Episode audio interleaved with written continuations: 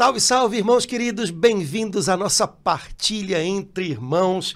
Dois irmãos aqui da comunidade Bom Pastor, esperando por você, meu irmão, minha irmã, porque essa partilha tem que ser entre a gente. Então, seja bem-vindo. Laura Beatriz, minha irmã, bem-vinda também aqui à nossa comunidade. E continuamos capítulo 358 da carta aos Efésios. Não. Tá bom demais, Padre Antônio. Tá bom demais essa partilha de Efésios. Eu queria ouvir os irmãos. Eu, eu... É porque às vezes a gente pode achar que tá bom e não tá. Então, pede pro Olha, pessoal. depois que você ouviu isso, Pede pro favor. pessoal mandar uma, um comentáriozinho. Faz aí um Ou então comentário. aquele joinha. né? Isso, né? Interaja aí com a gente, porque eu tô achando muito bom essa partilha. Queria ouvir você, meu irmão, minha irmã, tá? Eu sei que tem gente até de fora do país ouvindo, né? Ó, que beleza. É, É, b- brasileiro, né? é brasileiro. Ah, então tá bom. Não, portugueses também, É Padre possível, é possível, é possível. É, Laura, olha, tá muito legal. A gente tá ca- no capítulo 4 ainda É. de Efésios, que é o capítulo é, a partir do qual o apóstolo Paulo tira as consequências do que ele ensinou pra gente no Uhum. início aqui. da carta, né? Deus deseja recapitular todas as coisas a partir de Jesus. É, então, Paulo tira as consequências disso para a vida do corpo, que é a igreja, também para a vida pessoal de cada um de nós, e é um pouquinho esse pedaço que a gente vai partilhar hoje, né? Aqui na minha edição da Ave Maria, da Bíblia, o capítulo 4, a partir do versículo 17, ele tem como subtítulo que foi dado pelo editor, Conduta Cristã. Ah, mas eu preciso ler para o senhor o título da Bíblia de Jerusalém, que Ah, eu amei. Como é que tá? A Vida Nova em Cristo. Ó, que beleza. Demais. Pois é, demais. então a vida nova em Cristo, ela é diferente da vida que a gente tinha antes, de, Antes Cristo. de Cristo. A gente costuma usar antes e depois de Cristo para falar da- dos anos, né, da, da história, mas tem um antes e um Tem. depois de Cristo na vida da gente, né? Então, sem Cristo ou antes de Cristo ter entrado na nossa vida, é, a nossa vida era de um determinado jeito. A partir de Cristo, as atitudes mudam, a conduta, ou seja, o modo de caminhar muda. Não quer dizer que a gente ficou impecável. O padre Jonas é que dizia isso, né? É, eu ainda não sou tudo aquilo que eu preciso e posso ser, mas eu já não sou aquilo que eu era. né? Então, é um pouquinho desse jeito que caminha É. o cristão. né? Então, o, o apóstolo Paulo aqui ele vai mostrar para a gente o que, que tem de diferente e que- quais são as marcas características de uma vida nova em Cristo. Para ver se a gente está se é, vamos dizer assim, se a gente está aprendendo a viver essa vida nova. Porque se é uma vida nova, a gente tem que aprender a vivê-la. Então, vamos ver se a gente está lutando por aprender. Né? Vamos começar no versículo 17? Vamos embora. Beleza, então, primeira coisa, Paulo diz assim: portanto, eis o que digo e conjuro no Senhor: não persistais em viver como os pagãos que andam à mercê de suas ideias frívolas. Vou, vou dar mais um passinho, porque eu acho que tem um dado interessante aqui. Hum. Eles têm o entendimento obscurecido. Sua ignorância e o endurecimento do seu coração mantêm-nos afastados da vida de Deus. Indolentes, entregaram-se à dissolução, à prática apaixonada de toda espécie de impureza. Eita, Lelê, vamos lá. Então, a primeira coisa que o apóstolo está dizendo no versículo 17 é: não imaginem que Cristo possa ter entrado na vida de vocês para que vocês continuem vivendo como se ele não tivesse entrado. Então, uma vida cristã, uma vida de entrega a Cristo, uma vida de fé, que não se transforma numa vida nova, ou seja, que não muda, é uma coisa que não tem sentido algum. né? Então não é possível, ou não deveria ser possível, que um cristão vivesse exatamente como alguém que não é cristão. Não que todas as pessoas que não são cristãs eh, não tenham pontos positivos, ou não. Mas as pessoas que ainda não conheceram Cristo são pessoas que, eh, como São Paulo diz aqui, andam à mercê de suas ideias frívolas, principalmente no que se refere ao modo de pensar Deus ou pensar o sentido da vida. É em Jesus que a gente descobre como Deus é. É em Jesus que a gente descobre qual é a vida que Deus tem para nós. Se você tira Jesus do horizonte, hum. o máximo que você tem é o que nós somos capazes de criar a respeito disso. E às vezes nós criamos coisas muito equivocadas. No tempo de Paulo, todo o paganismo, todo o politeísmo é, era um sistema de crenças muito esquisitas é, e que não manifestavam a glória de Deus, nem a vida que Deus tem abundante, plena e eterna para nós. Por isso ele diz: olhem, é, não vivam como vocês viviam antes, entregues a todo tipo de ideias que não fazem sentido porque não correspondem àquilo que Deus é e aquilo que ele tem para nós. Paulo poderia dizer a mesma coisa para nós hoje, né? Então, se você é cristão, não imagine que tudo possa continuar correndo como no tempo em que você não era. É, se você é cristão, não imagine que Cristo entrou na sua vida para deixá-la exatamente igual a como ele a encontrou. ele veio para trazer uma vida nova. E vida nova significa é, acostumar-se a mudanças. Mudanças é, começando pelo seu modo de pensar. Ideias frívolas, ou seja, uma maneira de pensar frívola, inconsistente, leviana, vai ter que dar lugar a uma maneira de pensar mais densa, mais consequente, mais conforme aquilo que de fato Deus é e Jesus nos mostrou. Beleza. Padre Antônio, na Bíblia de Jerusalém, fala na futilidade dos seus pensamentos, que num certo sentido a gente compreende mais do que. É, é bom ideias frívolas, mas é, a futilidade dos seus pensamentos nos leva a, a perceber, a reconhecer quantas vezes, mesmo depois de Cristo, a gente pode a, guardar ou até cultivar pensamentos fúteis, né? Sim. Algum tempo atrás teve na missa aquela leitura: vocês não têm os meus pensamentos, né? É. Pensamentos fúteis são pensamentos que dão valor excessivo ao que não tem valor, ou pelo menos que não tem tanto valor, uhum. e que não reconhecem o valor daquilo que de fato é precioso. Então, pensamentos fúteis são pensamentos que fazem a gente chamar o bem de mal e o mal de bem. Hum. Né? É, porque é algo mais imediato, porque é alguma coisa que vai me trazer satisfação, é, enfim. Então, quando Cristo entra na nossa vida, ele, ele vira as coisas, não de cabeça para baixo, mas ele uhum. coloca as coisas no lugar certo. E aí a gente começa a dar valor àquilo que de fato tem valor, na medida que as coisas têm valor. A gente começa a não se importar tanto com aquilo que de fato não tem valor. A gente deixa de, de idolatrar coisas que não são verdadeiramente importantes, decisivas para a nossa vida. A opinião dos outros, a fama, ou o que lá que seja. Né? É, então, de fato, quando Jesus entra na nossa vida, não é para deixar as coisas iguais. Né? Porque ele entra e todas as coisas começam a ser iluminadas por ele. E aí à luz dele, a gente percebe que algumas coisas que a gente achava que eram desse tamanho são desse. Né?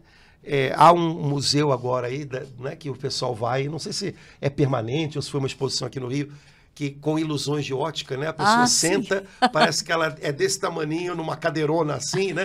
Tudo é. ilusões, é. né? É a maneira como se joga com os desenhos e com as luzes.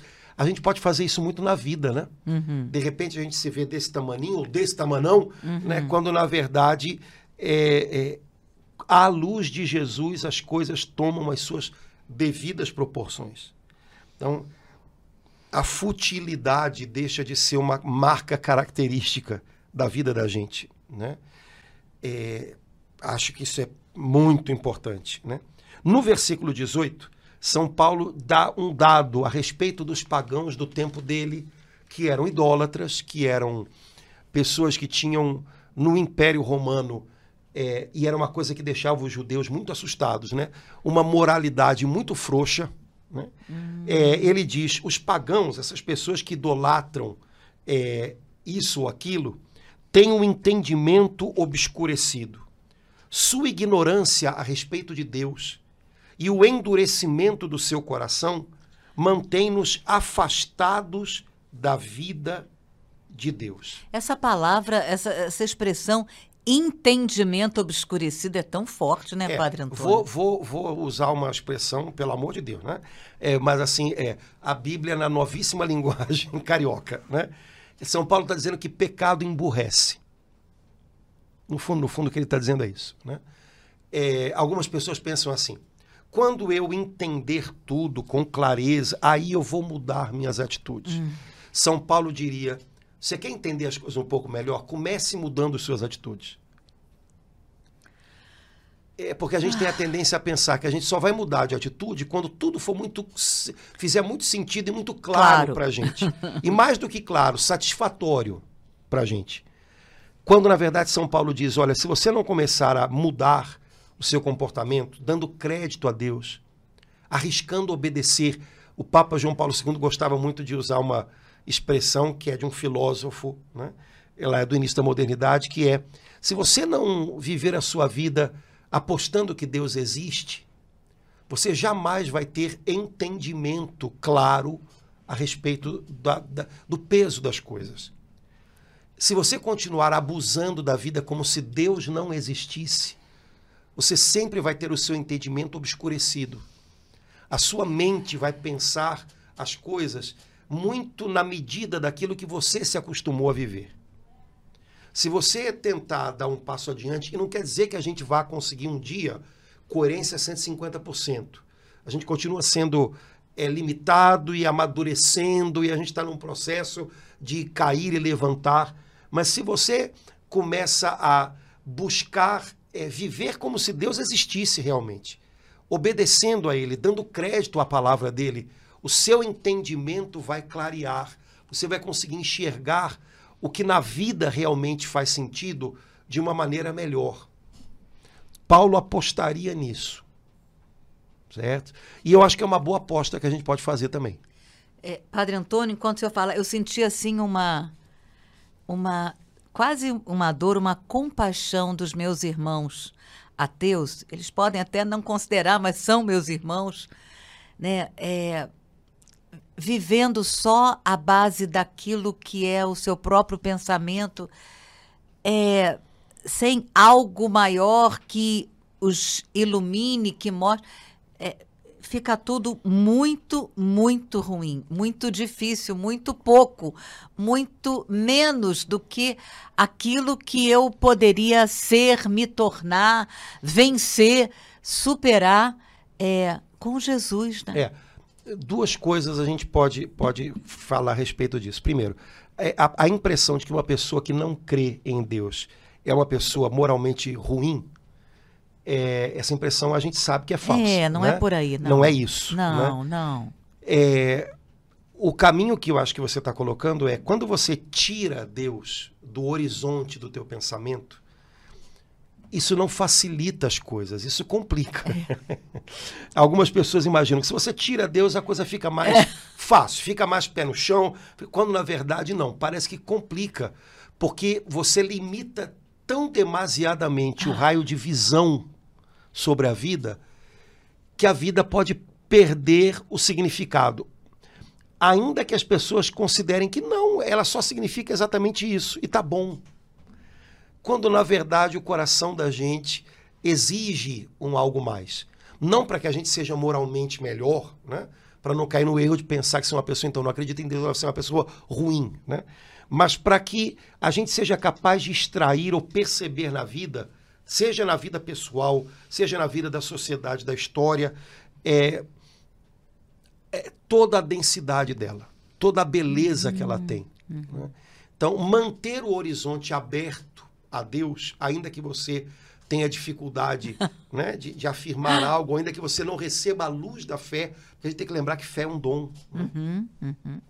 É, é, me parece que é uma postura um pouquinho melhor, porque é, manter esse horizonte aberto faz com que você possa contemplar coisas na realidade humana é, que ainda te surpreendam. Fechar o horizonte parece que reduz tudo a, a, a que não haja nada surpreendente mais é, na vida humana, nas perspectivas do homem por aí vai.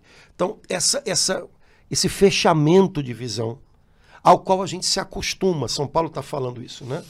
É, é, você se acostuma a viver a partir do que você consegue enxergar e de repente você nem nota que poderia ter um horizonte maior, né? Esse fechamento de visão hum, não é, não é, me parece do ponto de vista assim mais genérico, é, é bom, não ajuda a gente a entender a vida humana. Mas São Paulo está falando aqui de uma coisa que não é a respeito de ateus, porque no fundo, no fundo, no tempo de São Paulo não existia ateus. Certo? Ateu, do jeito que a gente imagina hoje, é uma pessoa que não crê num Deus, sei lá, numa realidade divina que seja transcendente àquilo que nós experimentamos no dia a dia.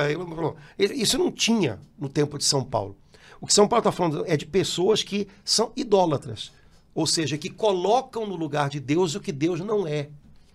E aí São Paulo está dizendo, isso cega o seu entendimento. Então, São Paulo não está falando para ateus no sentido que a gente tem hoje, como se fosse uma postura, uma postura teórica.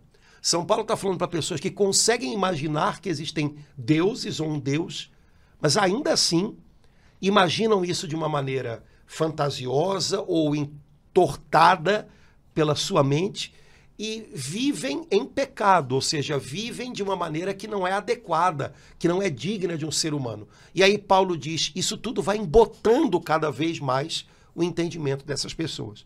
Trazendo isso para o nosso tempo, não seria tanto uma fala para os ateus de hoje, mas seria uma fala tanto para os ateus de hoje, quanto para os crentes de hoje, que idolatram, ou seja, colocam como centro da sua vida o que não cabe nesse lugar e começam a viver em função é, do dinheiro ou do prazer imediato ou da lá o que seja. E aí São Paulo está dizendo: se você não começar a mudar isso, seu entendimento vai continuar embotado. Arrisque apostar em Deus. Não identifique Deus com seus caprichos, com as coisas que você busca. Ele é mais, ele é mais alto que tudo isso. E viva é, com, com a altura de tudo isso. Viva dignamente à altura de Deus, você vai ver que o seu entendimento vai começar a se abrir. É, Padre Antônio, o, o, o sentimento que me toma agora, assim, uma profundo agradecimento a Deus de eu morar num país, num lugar, num, num estado onde eu tenho a liberdade de entrar numa igreja, é, de participar de uma missa, e, sabe, uma compaixão muito grande é, dos meus irmãos dos países totalitários que impedidos, né? É, é o sentimento que está me batendo agora. Assim, às vezes a gente deixa de agradecer a Deus, é, é, de usufruir essa liberdade que a gente tem, que outros irmãos, é, talvez até aqui na América Latina, não tenham como a gente tem aqui, de poder usufruir disso tudo né, de poder participar desse podcast. Tem lugares em que isso não seria permitido. Ah, na China não entra, né? Tem pois é. filtro. Pois é. é o, o, o risco que a gente corre, tendo tanta facilidade, é viver de, de outra maneira. Na verdade, Paulo está falando um pouco disso. Né? É viver como se Deus não existisse. Hum. Apesar de ter tanta possibilidade de ter acesso à palavra, a ambientes cristãos e tal, ainda assim, com tantas oportunidades, viver como se Deus não existisse, não levando em conta, de fato, é, é, que ele faz a diferença. É, há uns anos atrás, muitos anos atrás, eu havia participado de uma, de uma conferência com alguns irmãos do Paquistão uhum. e é, normalmente a gente usa a expressão igreja perseguida, né? E na, na hora lá, não sei por que alguém usou a expressão igreja em perigo. E aí a, pessoa que estava falando, que era do Paquistão, que é um lugar de muita perseguição ao cristianismo, ele dizia: Olha, nós somos uma igreja perseguida, mas não somos uma igreja em perigo. Igreja em perigo são vocês. Porque, é, justamente porque nós somos perseguidos, nós damos valor à nossa Ai. fé e nós buscamos viver à altura dela. Nós lutamos por ser fiéis a Jesus. Vocês no Ocidente têm muita liberdade, têm muitas chances, vocês às vezes não aproveitam. Vocês são a igreja em perigo, porque vocês podem ter muito, mas não viver à altura do Evangelho, ou como diz São Paulo, não viver à altura da vocação a qual nós fomos chamados. Né? Então, é um pouco isso que Paulo está dizendo: olha, cuidado para o seu coração não se endurecer mais e mais e mais e mais, na medida em que é, o que você vive não está em concordância com aquela boa nova que você recebeu de Cristo. É, no meio dos pagãos, no meio dos idólatras, o, o, o, o entendimento deles fica obscurecido e eles ficam afastados da vida de Deus porque eles estão acomodados num estilo de vida, num tipo de vida que é, é uma couraça que sabe que, não, que os impede de compreender a beleza da boa nova de Jesus. É, nós vivemos, de fato, numa sociedade majoritariamente, numericamente cristã. Quer dizer, a maioria dos brasileiros se diz de algum modo cristão. Tá, mas não significa que está tudo resolvido. Né? Temos que tomar cuidado para que o nosso coração não se endureça. Quando é que o nosso coração se endurece, o nosso entendimento fica é, turvo?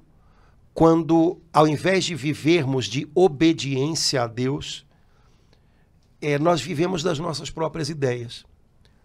Num país como o nosso, em que, assim como há majoritariamente uma população cristã, há também uma majoritariamente uma população para quem o cristianismo não é decisivo, há muito entendimento obscurecido. Uhum. Né? A gente fala do Evangelho, a gente fala de Cristo, e para muitas pessoas que se dizem cristãs, é como se a gente estivesse falando em outra língua. Uhum. Porque se você fala do Evangelho de Cristo, você fala na língua da obediência a Deus, da entrega a Deus. É, mas se você fala com uma população que majoritariamente é cristã, mas que não busca viver em obediência a Deus, vive conforme as suas ideias, vive conforme o jeitinho brasileiro, essa população está com, com o entendimento obscurecido. Então vem Espírito Santo para abrir os olhos, tirar as escamas dos olhos. É, ou então vem nos ajudar a abrir mão desse, por exemplo, desse jeitinho brasileiro, porque aí a gente vai começar a entender a coisa melhor. Então, uma população que vive debaixo do jeitinho brasileiro, ela tem um entendimento obscurecido para ver como, do ponto de vista espiritual, os destinos da nossa nação estão entulhados por causa de coisas que na realidade são compartilhadas por quase todos. E aí, minha filha, não adianta inventarem moda de quatro em quatro anos. Né? Entendimento obscurecido. É o, que tá, é, é o que está acontecendo agora em relação ao aborto, um entendimento obscurecido. Porque nós vivemos na, na medida das nossas frívolas ideias. Então nós achamos isso ou aquilo, nós pensamos que afinal de contas, né, isso ou aquilo, e aí tiramos conclusões disso, disso, né? Só que tiramos enganosas, conclusões enganosas, né? né? Porque elas não são comprometidas com a verdade, elas são comprometidas com os nossos gostos, com as nossas prioridades, não com a verdade. No fundo, no fundo, o que Paulo está dizendo a respeito do paganismo do tempo dele é isso. É isso. Olha, é, são pessoas que têm religião. Isso é importante que se diga. Uhum. No tempo de Paulo não tinha ateus. Uhum. Do jeito que a gente entende hoje, pelo uhum. menos, não tinha. Uhum. Então são pessoas que, de alguma maneira, professavam Sim, alguma... algum tipo de crença. Uhum. É, e ainda assim, né, é, faziam que, inclusive, essas crenças obedecessem aos seus gostos, aos seus caprichos. Né? É, é, portanto, você pode é, viver é, tendo uma crença que, na verdade, não esteja emparelhada com a verdade, uhum. que não se manifeste num compromisso, numa busca sincera da verdade. E quando você não tem uma busca sincera da verdade, você pode até dizer que tem uma crença, e você pode até dizer que essa crença é a crença cristã, mas você vai ter um entendimento obtuso, e as suas atitudes vão firmar cada vez mais isso. É, agora, Padre Antônio, ao mesmo tempo, eu percebo, eu ainda estou com esse entendimento obscurecido ah, batendo aqui. É, a gente, mesmo na caminhada cristã, né? É, mesmo na caminhada em comunidade, participando dos sacramentos, vivendo, ouvindo a palavra, né? É, cristãos, católicos, a gente também corre o risco de ter um entendimento obscurecido, né? É, se a, bom, é claro que isso vai se clareando aos, aos poucos, poucos, por uma busca da verdade. É, se a minha vivência dos sacramentos é, é, é meramente uma exterioridade, ah, aí temos um problema. Mas se é uma busca sincera e diligente da verdade de Deus, uhum. eu vou tendo o meu entendimento clareado pela uhum. verdade de uhum. Deus, pela palavra, né, pela, pela doutrina, por aquilo que é, é, é, é conforme né, a razão. É, então, é apostar que se de fato a minha vida cristã é indicativa de que eu estou buscando a verdade, ela vai dar fruto. Ela vai dar fruto. Mas no fundo, a grande questão é esta: o que, que eu estou buscando? É a verdade, que para nós é alguém, é Jesus. Ou eu estou buscando apenas é, que a minha fé referende o que eu já penso, o que eu já quero, o que eu já trago pronto. Né? Então eu tenho que me deixar questionar pela verdade, em primeiro lugar. Antes de questionar a verdade, eu tenho que me deixar questionar por ela. Ela tem que, de alguma maneira, me desinstalar. Uhum. Né? É, e, no fundo, essa é a grande questão né? que Paulo está um pouco colocando aqui. Né? É, é uma vida conforme a verdade. Se você não busca ter essa vida conforme a verdade, que não significa que você está pronto. Mas se essa não é a sua uhum. busca, seu entendimento continua sempre obscurecido. Alinhe sua vida com uma busca da verdade e as coisas vão começar a ficar um pouco mais claras para você. A tendência da gente é a gente se alinhar com o costume. Ah, eu me acostumei com isso. Ah, eu sempre fiz assim. A tendência da gente é se alinhar com a cultura. Ah, mas hoje a cultura, a nossa cultura é essa. Ah, mas os tempos agora são esses. Jesus Cristo não é o costume nem a cultura. Jesus Cristo é a verdade. Quando a gente busca se alinhar com Ele num desafio de vida, o nosso entendimento vai sendo iluminado. É um pouco isso que Paulo está falando. E, e, quando a gente se reporta ao que nós partilhamos na semana passada, eu creio assim que ajuda muito nesse nessa hora aqui é, eu perceber se o meu entendimento está obscurecido ou não é quando eu vejo assim que a minha meta o alvo é a construção do corpo de Cristo. Eu creio que isso tira um pouco daquelas minhas coisinhas, os meus costumes, né? Uhum. A minha religiãozinha, né?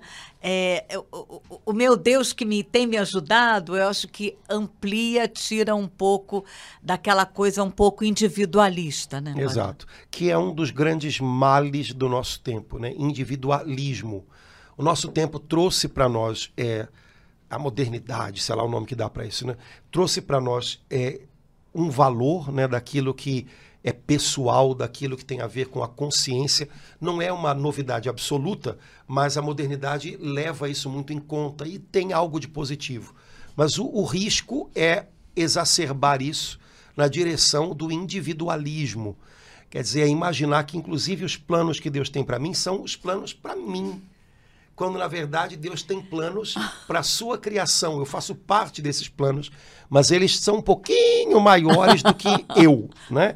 É, portanto, é, é, esse individualismo põe a gente num caminho muito doido, né? Porque a gente vai começando a se imaginar sujeito, por exemplo, de direitos que a gente não tem. Né?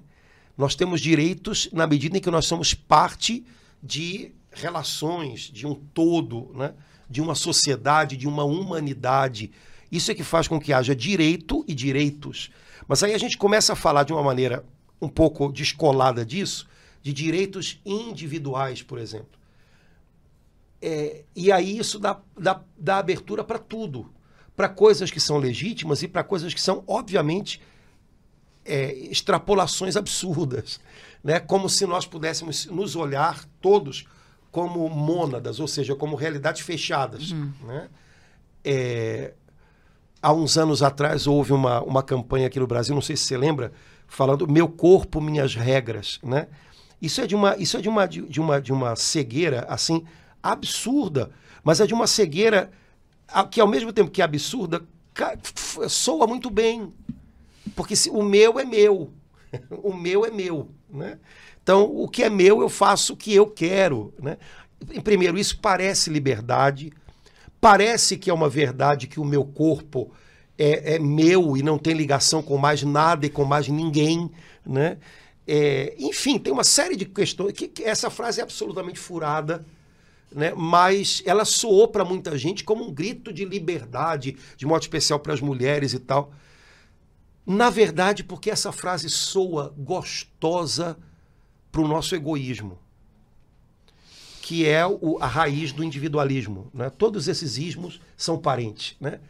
E aí, meu amigo, beleza. Só que um cristão que não tem um entendimento obscurecido, ele tem que ouvir esse tipo de coisa e pelo menos pensar assim: essa frase não está caindo bem.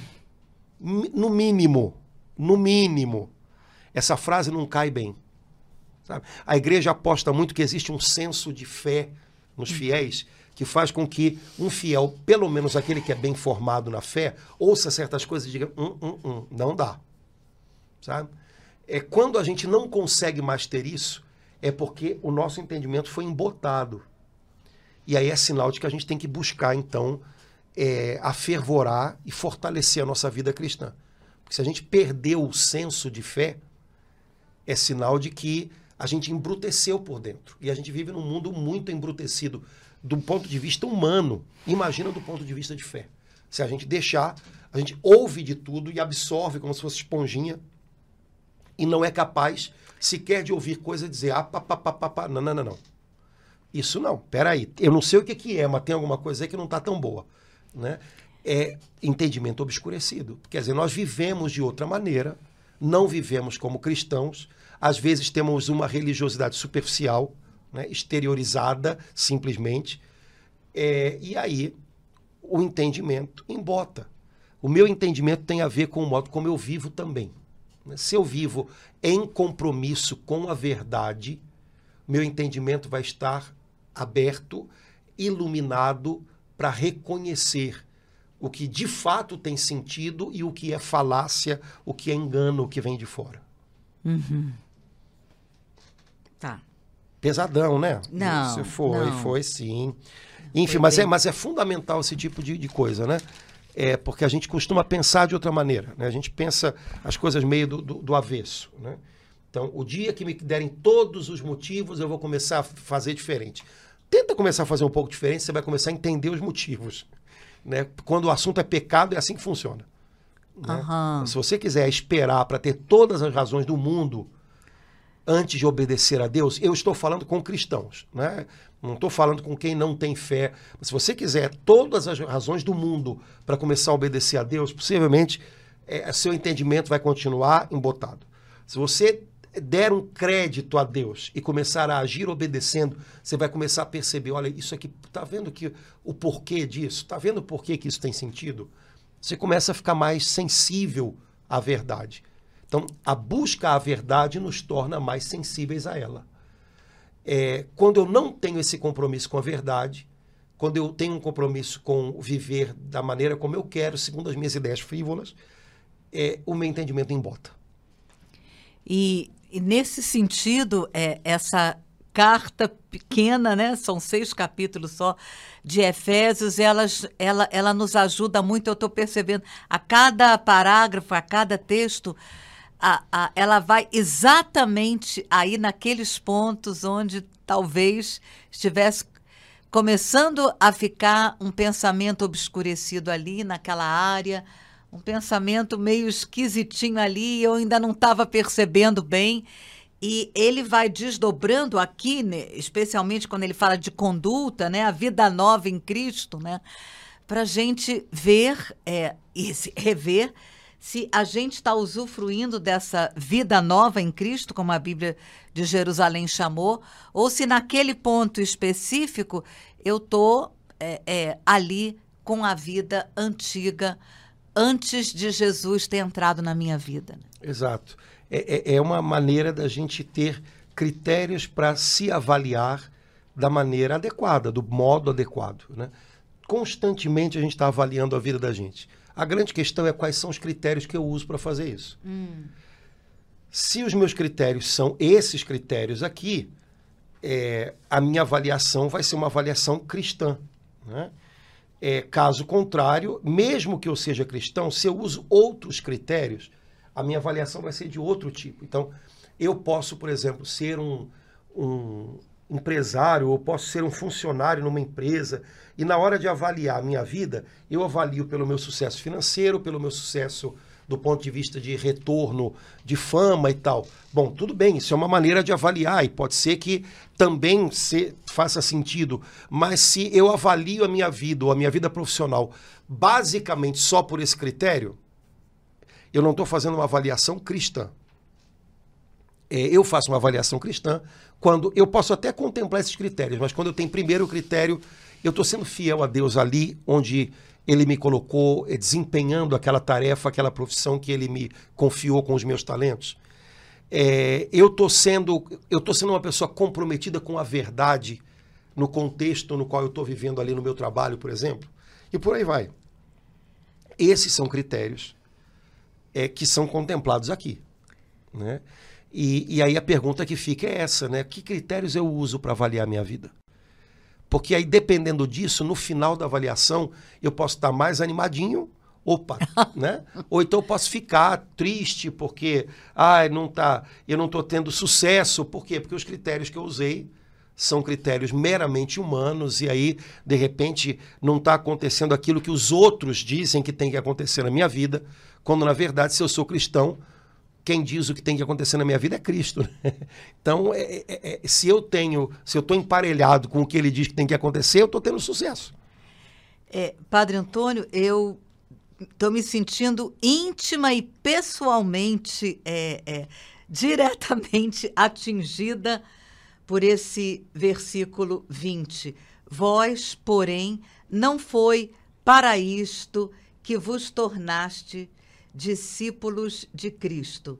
É, eu me sinto intimamente tocada com essa palavra agora. São Paulo vindo me dizer isso. Olha, não foi para isso que você pensou, é, isso que você viveu, isso que você falou, isso que está aí na tua vida, que você se tornou discípula de Cristo. É, é interessante porque a palavra discípulo não é uma palavra muito usada por São Paulo. É? É, não é não. É, quer dizer, então não foi para viver é como um idólatra, como um pagão, que você é, se tornou discípulo de Cristo, ou seja, que você fez de Cristo o mestre da sua vida. Foi para aprender a viver do jeito dele. É, na Bíblia de, de Jerusalém tá. Vós não aprendestes assim a Cristo. Pois é, né? de Cristo. Né? Então, é, ou seja, eu preciso, de vez em quando, me perguntar quem eu estou aprendendo de quem. Hum. Eu estou aprendendo de quem. Né? Nenhum de nós está pronto, por mais que algumas pessoas é, às vezes tenham a impressão, ah, eu já aprendi tudo que eu tinha para aprender. Ah. Não, a gente aprende até o último dia. Né? Agora, a grande questão é, eu estou aprendendo de quem? Eu estou aprendendo de Cristo como discípulo de Cristo e o que eu aprendo de Cristo é a viver como Cristo. É, ou eu estou aprendendo do mundo, ou eu estou aprendendo das modas do mundo, ou eu estou aprendendo dessas doutrinas que, como vento, sopram a cada instante. É, quem está hoje, usando uma palavra famosa hoje em dia, né? quem está sendo meu influenciador? Né? Quem me influencia de verdade? Já parou para pensar nisso? Quem é que hum. influencia você? É, eu tenho pessoas que me influenciam. Mas essas pessoas, elas podem dizer para mim, como disse Paulo, aprender é, a fazer é, como eu, que faço como Cristo, né? É, quer dizer, essas pessoas, essas, essas coisas com as quais eu aprendo, elas me fazem aprender com Cristo? Ou eu estou aprendendo de pessoas e de lugares e de coisas que me ensinam o contrário de Cristo, que vão me moldando não a semelhança de Cristo, mas a diferença de Cristo? É uma coisa boa para a gente se perguntar, viu? Porque quando a gente faz essas coisas, essas perguntas no geral, fica parecendo que a gente já sabe qual, é a resposta que a gente tem que dar. É claro que o meu influenciador primeiro é Jesus. É claro que o meu influenciador. É claro que eu estou aprendendo de Jesus. Tá. Agora, na prática, vamos ver se é isso mesmo. Essa semana, é, a voz de quem você mais é ouviu? Ah, tem, não, tem um cara que eu ouço todo dia na internet. Tá, e a escritura? Você ouviu quantas vezes essa semana? Então, quem é que é o seu mestre? Quem é que é o seu influenciador? Se essa pessoa que você ouviu é um, é um cristão, como Paulo, que pode dizer aprender de mim como eu aprendi de Cristo, fazer como eu, porque eu imito a Cristo, né? ser de meus imitadores como eu sou de Cristo, tudo bem, Deus te abençoe. Mas se não é, então não diga que você é discípulo de Cristo. Você está dando chance para outro professor te ensinar. É, ajuda muito, Padre Antônio, aquilo que a gente ouviu muitas e muitas vezes da Doris, né? É bem a carinha dela. O que, que você aprendeu hoje com Jesus? Uhum. Então, é, primeiro, a gente está sempre no sentido de que eu estou aprendendo alguma coisa a cada dia. Sim. A cada dia, né, a vida, a, a inteligência, a vida, a nossa vida nos leva cada dia a aprender. Então, o que, que eu aprendi hoje com Cristo? Nossa, eu estou aprendendo muita coisa é, hoje aqui. E, e, e, a gente tem que ter isso na gente, cara. É, é, e ter coragem para eventualmente dizer, pensar: olha, eu aprendi hoje com não sei quem na, na internet a rir de uma situação que é, é, é, é vergonhosa. Então eu, eu vou parar com isso. Eu não quero aprender com esta pessoa a rir do que causa dano a alguém. Ponto. Certo? A gente aprendeu durante muito tempo na televisão é, a torcer é, pela pessoa que ia é, é, trair o marido ou a esposa numa novela. Né? A gente aprendeu essas coisas todas. A gente aprendeu a rir né, com certo tipo de comportamento imoral de alguém, né, e achando que aquilo dali é, é, que era legal, aquela pessoa, aquele personagem é que era o descolado, era o que passava os outros para trás, era, né? E aí as pessoas podem dizer, mas isso tudo é inócuo. Você acha que é? Você acha mesmo que é? Todo mundo, milhões de pessoas, todos os dias, ouvindo todos os dias que a felicidade da fulana ela só ia encontrar se ela abandonasse o marido e se ela se envolvesse com uma outra pessoa. É, ou então, é, você acha que isso é inócuo? Quer dizer, sabe, uma pessoa que tem né? As pessoas têm uma família lá que é, todo mundo tem, tem caso com todo mundo. Milhões de pessoas vendo isso todos os dias e aprendendo a, a rir com isso. Se de verdade acha que isso é inócuo, olha que ingenuidade desse tipo é quase pecado, né? Então, eu estou aprendendo de quem? É, Padre Antônio, é, isso que o senhor falou assim foi de uma clareza e de uma verdade é, e, e, me veio assim de voltar a essa a esse versículo 20, né? É, não foi para minha filha, Laura, não foi para você ver esse, isso que você vê toda noite na televisão, que você se tornou discípula de Cristo. Ou, usando a palavra que está no original, na Bíblia de Jerusalém, que você aprendeu com Jesus, porque isso é, acaba embotando, apagando, diminuindo né, o valor de tudo aquilo que você tem aprendido com Jesus. E é verdade, a gente ouve uma noite, ouve na segunda noite, ouve seis meses, né, num determinado programa ou novela, a coisa acaba sem querer entrando, né, Padre Antônio? É, é tem uns seriados engraçados, que é engraçado. Engraçado se não fosse trágico, né? Uns seriados que é, o pessoal acaba torcendo pro diabo. Tem, tem um seriado, né? Eu acho que. Eu não sei porque não. Mas tem um seriado aqui, o diabo é o mocinho do, do, do seriado, né? É, quer dizer, são umas coisas muito doidas, né? É, e que não adianta a gente achar que essas coisas são. que a nossa, a nossa mente se alimenta do que a gente deixa entrar nela. Ponto. Fácil desse jeito. Né? A minha mente, eu, eu boto alguma coisa para dentro, mas a minha mente vai processar outra coisa? Não. Eu boto uma coisa para dentro e a minha mente vai processar aquilo. Né? Ela, vai, ela, vai, ela vai funcionar a partir daquilo. Né? A gente se acostumou a ver na, na, na televisão pessoas fazendo piada com Deus, piada com as coisas de Deus, piada com a igreja. Né? Quer dizer, sempre o, a igreja aparece nessas programas ou como uma grande, como uma coisa risível. E a gente se acostumou com isso, e a gente repete isso, e a gente. Sabe? E aí, meu amigo? então, é, é, é, isso tem a ver com o que eu aprendi de Cristo?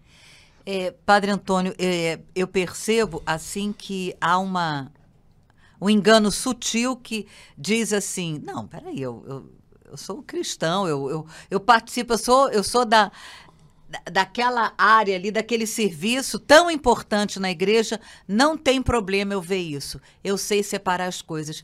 Isso é uma coisa muito perigosa, né, Padre Antônio? É, isso é burrice, porque na verdade não tem a ver com o lugar onde eu estou, aquilo... com o trabalho que eu faço.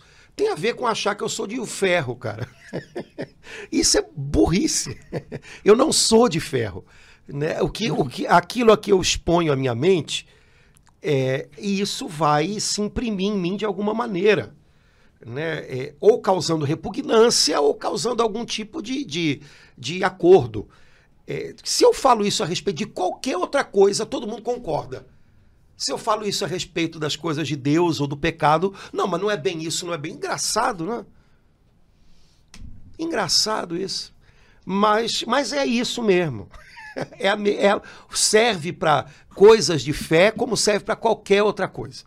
Né? Então, é, é, um cristão que se expõe a tudo, ah, meu amigo, em algum momento ele vai estar tá pensando de tudo. Ele vai estar tá julgando do jeito que o mundo julga, com valores que não são, né? Os valores, eu repito, para isso aqui não virar um moralismo doido, Sim. eu estou falando com cristãos, cara. Eu estou falando com gente que já está aprendendo de Cristo.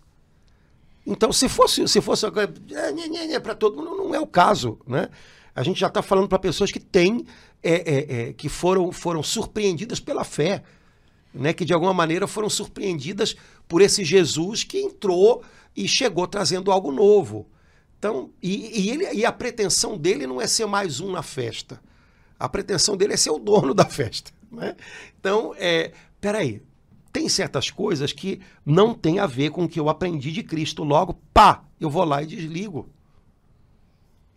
Aperta o controlezinho e, e o, dizer, a beleza da gente poder, Padre Antônio, como está acontecendo agora, da gente parar numa carta de São Paulo, segundo alguns, a mais importante carta de São Paulo. A mais importante não, a mais bonita. A mais bonita. A mais bonita. A mais importante não, corrijo. Romanos é a mais É, Romanos.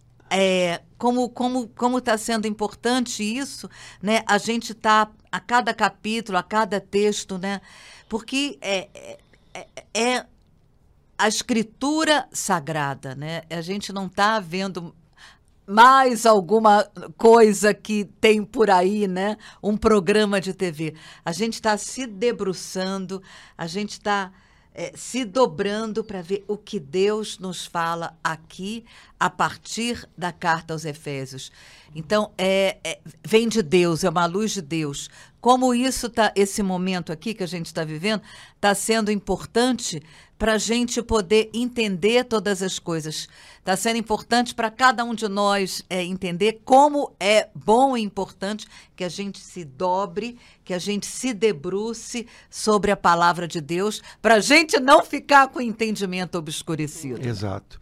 E a palavra de Deus, nesse pontinho que a gente está partilhando, é, faz um alerta com clareza. É, o modo como a gente vive pode embrutecer o coração da gente Ai. e cegar a gente.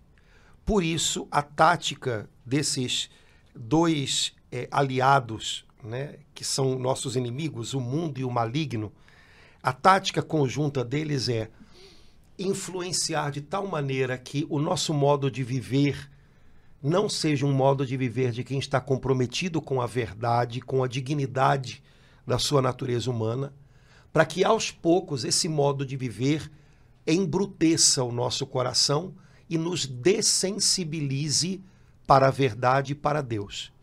Se a gente parar para olhar um pouquinho o nosso mundo, é isso que está acontecendo. É inegável que o nosso mundo se torna cada vez mais um mundo é, tecnológico, em que as pessoas estão, é, é, vamos dizer assim, como é que eu posso dizer, especificando cada vez mais técnicas, mas ao mesmo tempo estão se tornando muito brutas interiormente. Brutas na capacidade de discernir, de ter clareza em conceitos, de ter fineza de pensamentos, agudeza de pensamentos, até de ter fineza de gosto artístico, por exemplo. Né? Nosso mundo está muito embrutecido para tudo isso. Mas por quê? Porque o modo de viver do nosso mundo se tornou um modo de viver é, é, que não tem compromisso com a verdade, que não tem compromisso com a dignidade humana.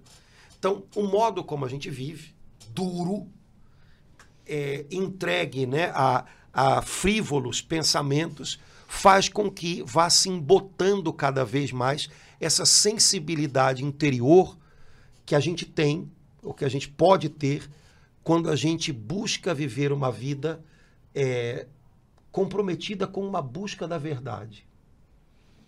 Não quer dizer que eu tenha a verdade dentro do meu bolso, mas eu estou buscando a verdade. Essa palavra verdade hoje não tem palavra mais, é, coitada, mais ultrajada do que essa.